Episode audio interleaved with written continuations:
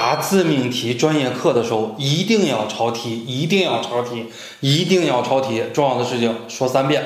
在给学生阅模拟考试卷子的时候呢，会发现有很多专业课自主命题学校的同学，他不喜欢抄题啊，他有的时候只标一个题号，甚至于这个题号你都标不清，这个样子就大错特错了。因为你考统考的时候，它是给你画这个格子的。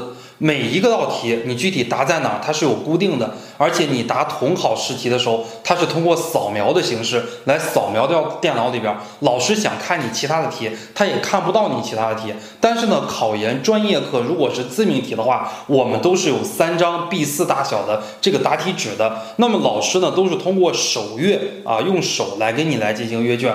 如果你不抄题，就会造成以下几个方面的麻烦。第一个麻烦呢，就是老师看着非常的不清晰，因为老师在判专业课试题的时候，一天要判一千多张卷子。如果你标的这个题号不清晰的话，那么你三张纸，老师会来回来去的翻。翻着翻着，可能老师就会不耐烦了，把这道题给你漏判了，也是非常有可能的。那么第二点呢，就是如果你不抄题，你怎么才能写满十一张纸，才能写满十二张纸呢？你抄题也是为了去凑字的。我们专业课的那个答题，大家最好是要写满十一张纸到十二张纸之间的。第三点呢，我认为也是最重要的，因为我在模拟考试判卷的时候，哎，如果比方说这个同学答。这个同学的这个题是问你啊，教师的权利和义务，很多同学呢就会答成学生的权利和义务。啊，人家问你这个柏拉图的什么什么思想，你直接答成了理想国。很多学生答着答着他就跑题了，他没有看准这道题，或者说他只是扫一眼这个题，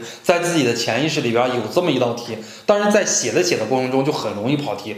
你抄题最重要的就是你抄题抄到了第一行，然后你下边十行或者二十行，你都在围绕这个题干来进行写。你答几行，你就可以看一下这个题干；你答几行题，就可以看一下这个题干。你一定不会。